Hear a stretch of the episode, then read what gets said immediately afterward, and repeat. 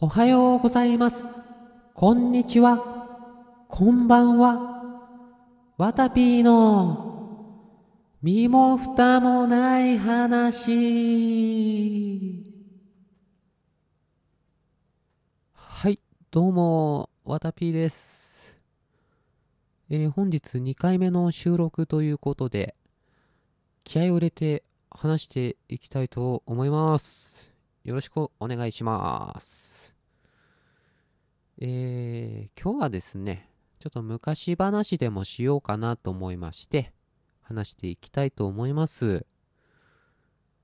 僕が高校生の頃なんですけどね、美術の授業の時間で、彫刻でなんか彫るみたいな、そういう授業の時間があったんですけど、まああの、木材をですね、彫刻刀とかで彫ってって、なんか作るみたいな。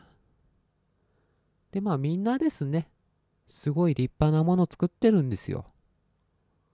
人の顔とか、馬とかですね。あとなんか土偶みたいのを作ってる人とかもいて、みんなすごいなーって思いながらも、僕何もやってなかったんですよね。というのも、あんまり授業に出てなかったんですよ。まあ美術の授業に限らずなんですけど、あんまり学校に行ってなかったりして、まあサボってたんですけどね。まあそんなこんなで提出の期限がもう迫ってきちゃって、美術の先生に僕捕まっちゃってですね。あんたなんか出しなさいよと。このままじゃ評価つけれないからねって言われちゃって。あ、そりゃまずいなっていうことで、まあ渋々作り始めるんですよね。まあでももうみんなみたいにこう掘っていく時間もないし、みんなと同じレベルの作品を求めるのはちょっと厳しいと。で、あ、どうしようかなって思って、まあ木材のあたりをですね、物色してたんですけど、そこにちょうどいい感じのですね、丸みを帯びた、なんかこう愛着の湧くようなですね、木材を見つけたんですよ。それを見た瞬間にひらめいてですね、これだと思って、その木材にピンクと白で色を塗ってですね、かまぼこを作ったんですよ。まあでもただのかまぼこじゃちょっと味気ないなと思って、目と鼻と口をですね、描いてですね、完成させたんですよね。まあ、かまぼこマンっていう作品をそこで完成させたんですけど、まあそれを美術の先生に持ってってですね、できましたよって言って、かまぼこマンですって言って、まあ美術の先生言うんですよ。いやいや、これ掘ってないでしょみたいな。あんたなめんなよみたいな。これ評価できるかわかんないからねみたいな話されながらも、まあ受け取ってくれて、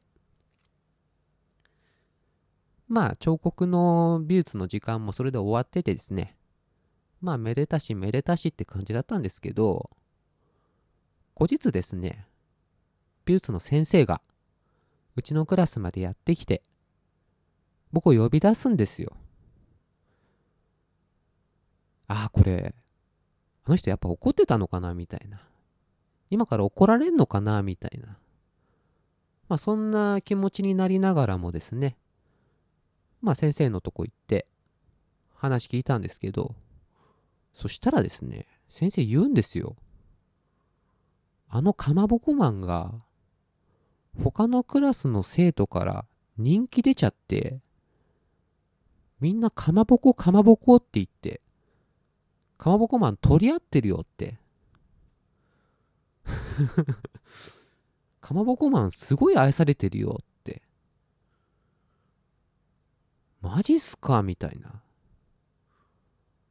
いや、嬉しいっすよね。で、まあ、美術の先生ですよね、言うんですけど、私、あの作品を評価できるかわかんないって言っちゃったけど、あれ間違ってたわ、みたいな。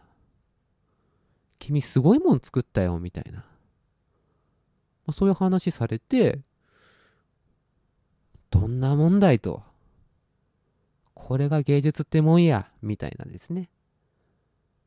まあそんな感じでこう、胸を張った まあすごい作品を作ってしまったんですよ。で、その年の美術の評価とかも、5段階中4とかつけてもらってですね、かまぼこマンのおかげで4。すごいっすよね。まあ、全然授業行ってないのに、いい評価もらっちゃったなとか思いながら、まあ、高校卒業するんですよ。そんな感じで。で、まあ、時は流れに流れ、運年後ですね。僕、とある企業の研修合宿に参加するんですけど、まあ、某掲示板、ネット掲示板とかで、結構話題になってた合宿で、超絶ブラックみたいな。まあ、すごい研修だったんですけどね。田舎の山奥の方にバスで連れてかれてって、まあ、携帯の電波とかも届かないようなところなんですけど、なんか体育館でですね、爆音の音楽を流しながら、まあ音楽もあの、ビーズのウルトラソウルとか、ドリカムの何度でもとか、ザードの負けないでとかですね。まあそういう熱い夏メロ、まあ名曲ですよね。まあそういうのを爆音で流しながら、その爆音に負けないようにありがとうございました。とか、申し訳ございませんでした。とか、恐れ入ります。とか叫ぶ、泣き叫ぶ、みたいなそういうですね、研修だったんですけど、あと山とか登ったりとか、グラウンド走ったりとかするんですけどね。まあ意外と楽しくなんか非日常でですね、ある意味快感、なんでしょうね。うん、ああいうのってやってみると意外と気持ちいいんですよ。まあそんなこんなで研修終わって、まあ帰りのバスの中でですね、まあ周りのみんなとちょっとおしゃべりとかしてたんですけど、その中にですね、一人、僕の高校の卒業生の子がいて、おおって。まあ、全然年とかかぶってなくて、まあ、僕がかなり先輩というか、あれだったんですけど、その高校の美術部にその子いたって言ってですね、その美術部の顧問の先生が、まあ僕の美術の先生と同じ先生で、あ、あの先生元気？みたいな話をしたんですよ。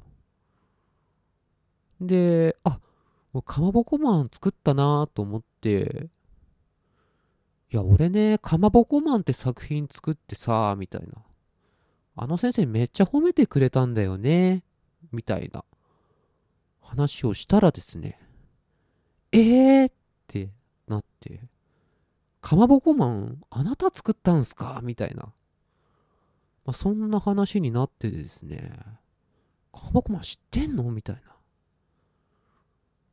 で、その子が写真見せてくれたんですけど、美術部の集合写真の写真だったんですけどね。